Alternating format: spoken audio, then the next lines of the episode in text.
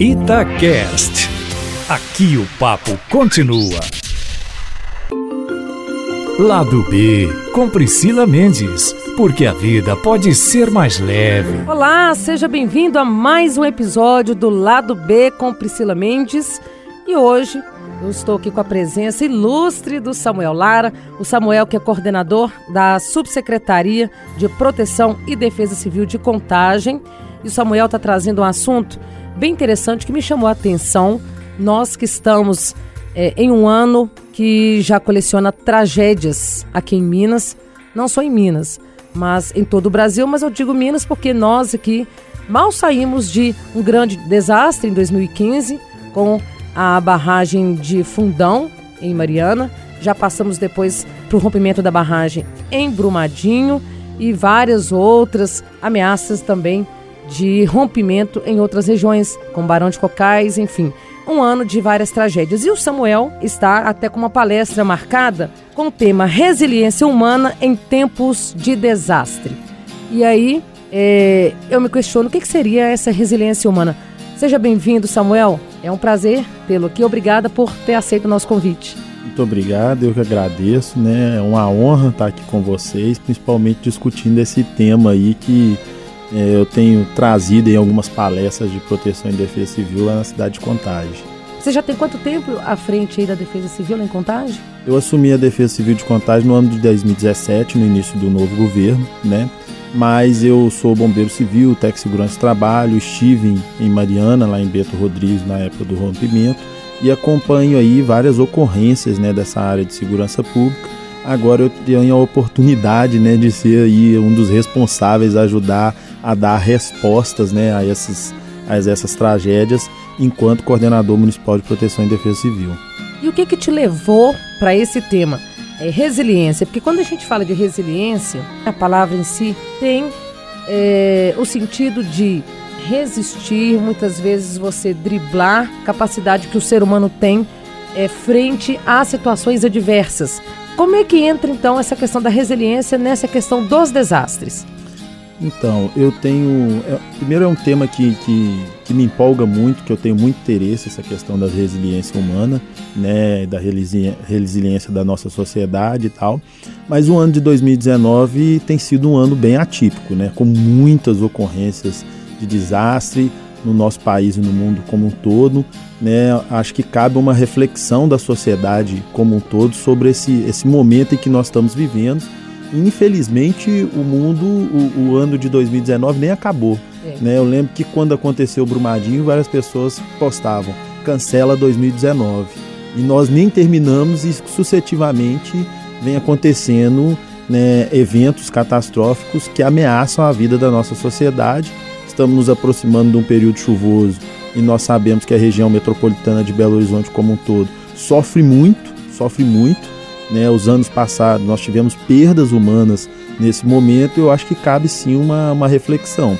A reflexão que eu faço através dessa palestra, né, e chama a atenção das pessoas, é sobre a questão da resiliência humana mesmo. Eu, eu trago ela um pouco para minha experiência, para o meu eu, mas fazendo as pessoas refletirem sobre o eu delas, sobre o que é o que é o desastre na vida delas e qual contexto elas estão vivenciando isso, né?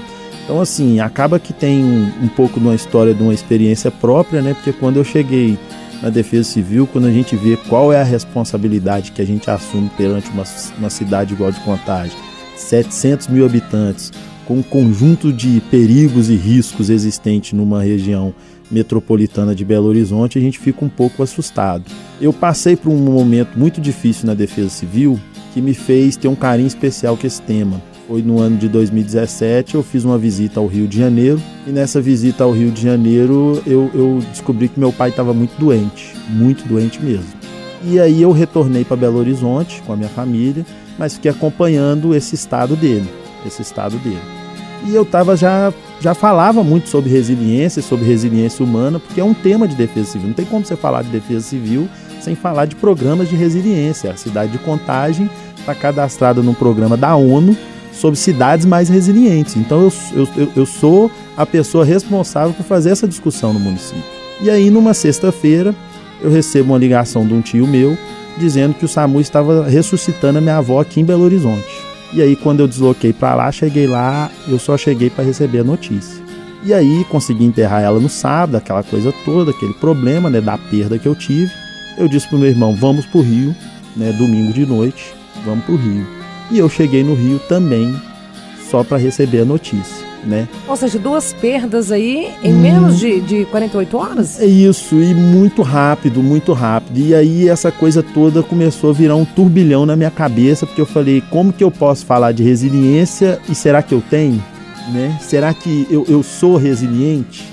Aí, aí eu a parei, prova, né? Aí uma prova de isso, fogo. Aí eu falei assim, o que é ser individualmente resiliência humana é, resiliente? O que é suportar um efeito catastrófico na minha vida, entendeu? E conseguir superá-lo e conseguir fazer disso uma coisa como exemplo para a gente poder superar. E aí eu no Rio, eu tive algumas dificuldades, né? O Rio de Janeiro é muito complicado, morrem várias pessoas, questão de vaga no cemitério, tive muita dificuldade para enterrar meu pai. Então eu fiquei num momento assim de reflexão muito grande sobre, sobre essa situação e aí eu descobri que Defesa Civil já estava em mim há muito tempo. Olha só. aí Nossa, eu... profundo se a gente for olhar, porque muitas vezes a gente questiona certos acontecimentos na vida da gente e todos nós muitas vezes duvidamos da nossa capacidade, subestimamos essa nossa capacidade de resiliência, de superação, uhum. de manter o equilíbrio, de manter o foco e a gente acaba esquecendo de uma força interior que está lá guardada. Isso, exatamente. A gente nem sabe isso. muitas vezes que tem. Isso. Não é isso? Então, é, eu já falei isso aqui em outros episódios aqui do, do podcast. Eu já falei que às vezes a gente questiona acontecimentos na nossa vida. Muitas vezes a gente não entende o motivo pelo qual passamos certas situações.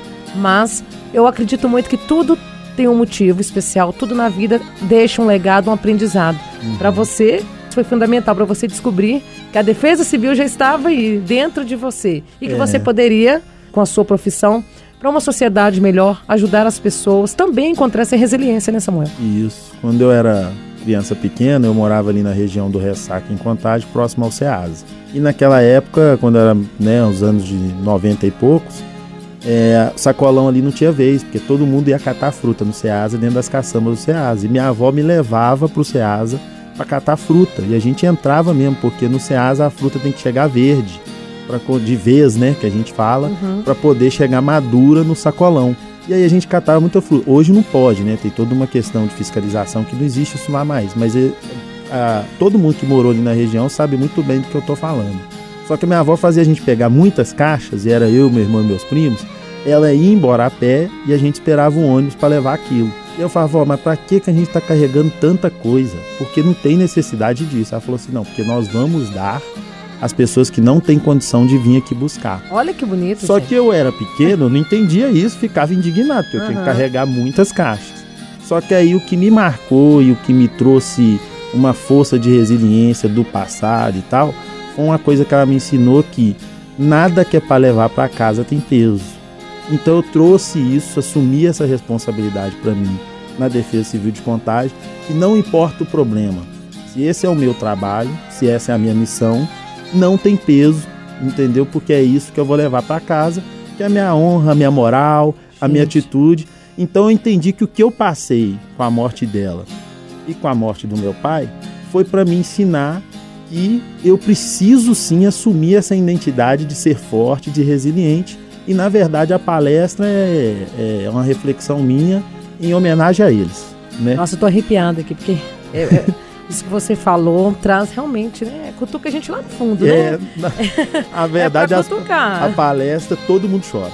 Né? Eu faço as pessoas fazer uma reflexão sobre eu, na minha vida, o meu exemplo, mas eu, eu toco um pouquinho no, no exemplo individual de cada um delas. Uhum. E eu acho que cada um tem isso. Se a gente olhar para trás, você tem um ponto-chave na sua vida, de um momento muito difícil que você passou e você foi resiliente, você superou. Nossa. E é aquele momento que ninguém vai ver, que é só você que vê. É só você só você, você mesmo, que né? sabe é. daquele sofrimento que você passou. É o seu exemplo, é a sua vontade. O meu exemplo pode não significar nada para ninguém, mas significa muito para mim e é o que me dá força para resistir qualquer situação, qualquer coisa que venha, né? Eu, eu sou muito honrado ao, ao, Corpo de Bombeiro, né? Eu tenho muitas experiências com o Corpo de Bombeiro, fiz vários cursos no Corpo de Bombeiro e uma das coisas que eu aprendi para lidar com essa situação de resgate, né? De, de, de atividade operacional de bombeiro é que se prepare para o pior. Se prepare para o pior. Se der menos, você está no lucro. Então eu sou uma pessoa que eu estou preparado para qualquer adversidade que venha acontecer na cidade de, de Contagem. E aí a gente foi fazendo várias palestras, várias palestras nas escolas de Contagem sobre esse tema. Foi uma coisa que foi ficando muito legal, algumas empresas chamando. E aí agora, por, por, através do projeto Empreender, do, da Secretaria de Desenvolvimento Econômico, até agradecer as meninas lá do projeto Empreender, que é um projeto que tem várias palestras, cursos, workshops, tudo de forma gratuita para os empreendedores no município. Eles me convidaram para dar essa palestra e essa palestra tomou uma proporção um pouco maior no município. Já tem assim algumas empresas solicitando para palestras de CIPA, palestras de final de ano e tal. No dia seguinte eu faço numa empresa é, lá de contagem essa mesma palestra com mais de 300 pessoas né? Então é um negócio que é um momento, eu acho que é o um momento da nossa reflexão mesmo, na nossa sociedade. É verdade, é esse verdade. tema. E aí, assim, é, é, como objetivo né, assim, da palestra, ela, ela, ela tem o objetivo de a gente refletir sobre a percepção do risco dentro da sua resiliência, dentro da sua força. Porque a falta de percepção de risco é que nos coloca em situação de perigo, mas não a percepção do risco individual a percepção do risco coletivo. Ou seja, seria, por exemplo, eu passar, enxergar uma determinada situação e eu, enquanto cidadã, corresponsável, na verdade, né, com relação às pessoas né, que me cercam, ao, dentro da minha casa, o meu vizinho, os amigos, enfim, eu teria que, pelo menos, alertar algum órgão ou chamar atenção para determinado problema e não simplesmente ignorar, negligenciar, achando, ah, não está me afetando, então para mim está tudo ok. É, é, basicamente isso, mas eu faço uma reflexão dentro da questão seguinte, é cultural mesmo, é cultura, né? Nós temos que entender que a cultura de prevenção no Brasil é baixa, é muito baixa, e essa é a maior preocupação que eu tenho. No Rio de Janeiro nós tivemos aquele episódio que marcou também, é, a gente estava até comentando, né, sobre é, o incêndio no CT, CT do, Flamengo. do, Flamengo. ou seja, algo que poderia ser prevenido.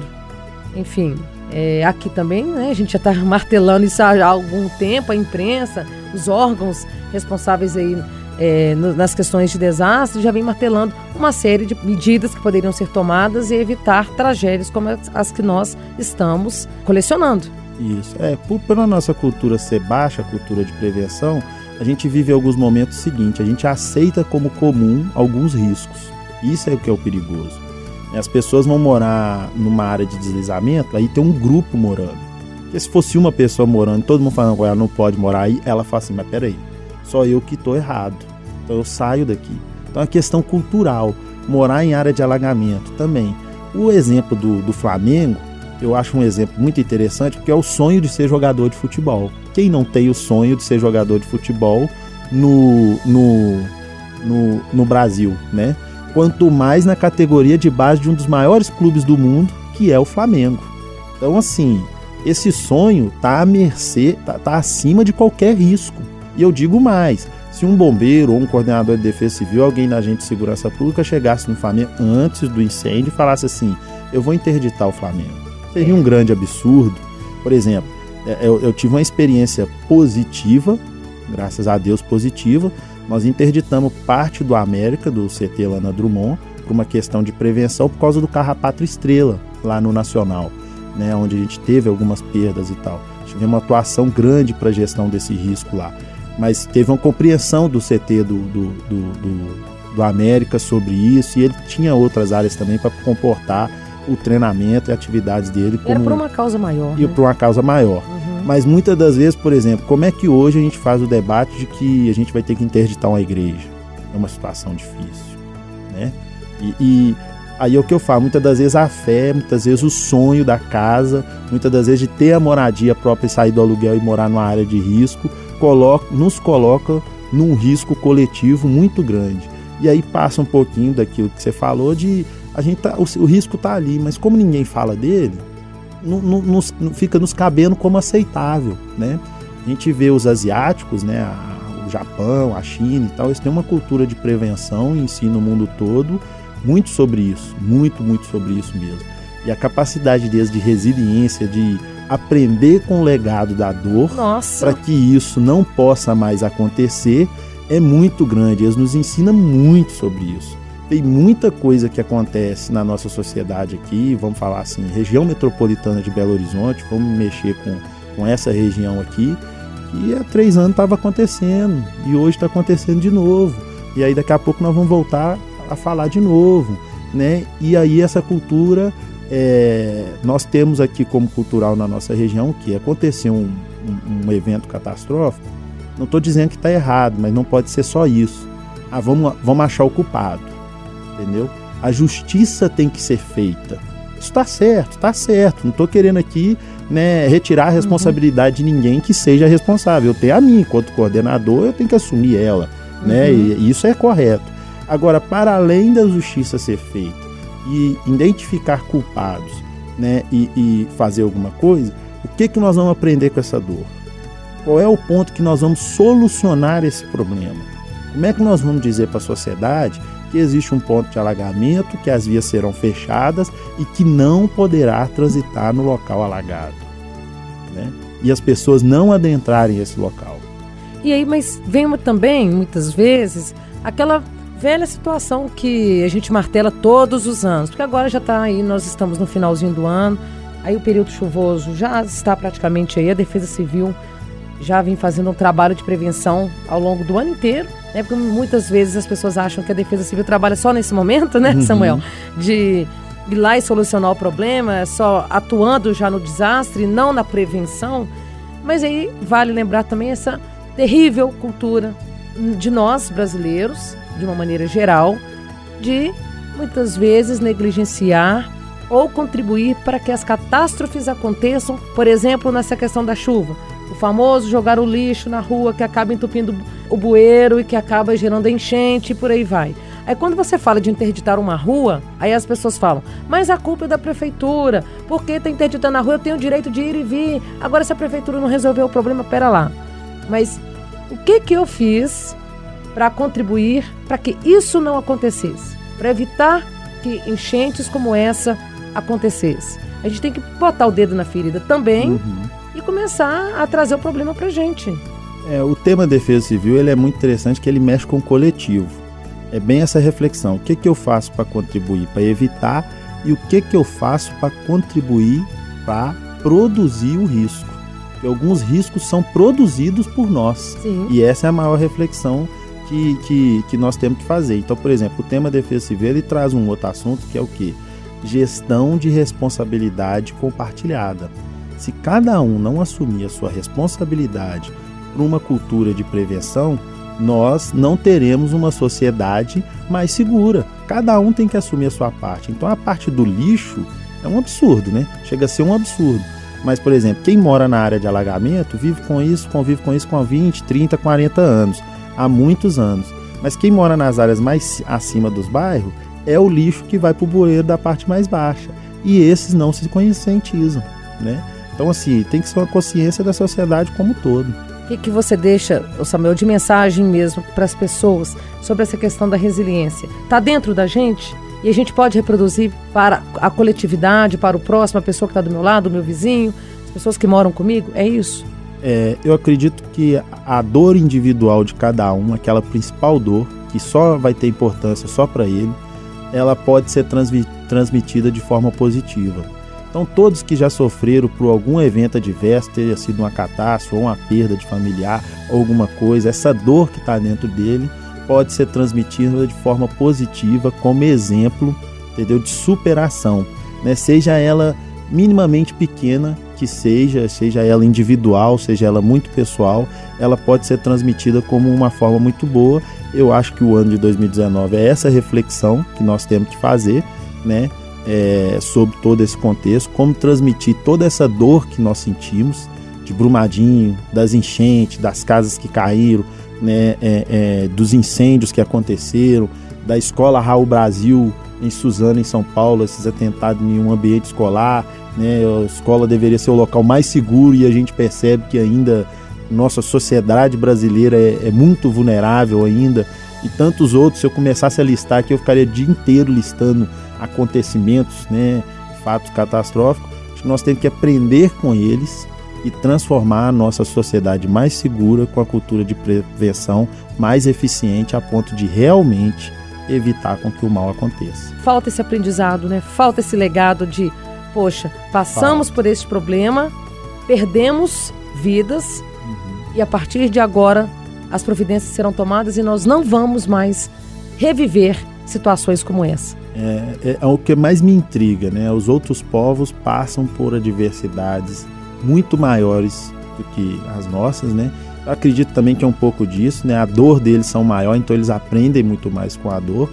É, é, o exemplo maior para mim foi todo mundo discutindo a possibilidade de rompimento de barragem em macacos, né? E é, a imprensa toda, todo mundo focado naquilo, que até hoje não rompeu, mas assim, todas as, né, as ações de prevenção foram realizadas.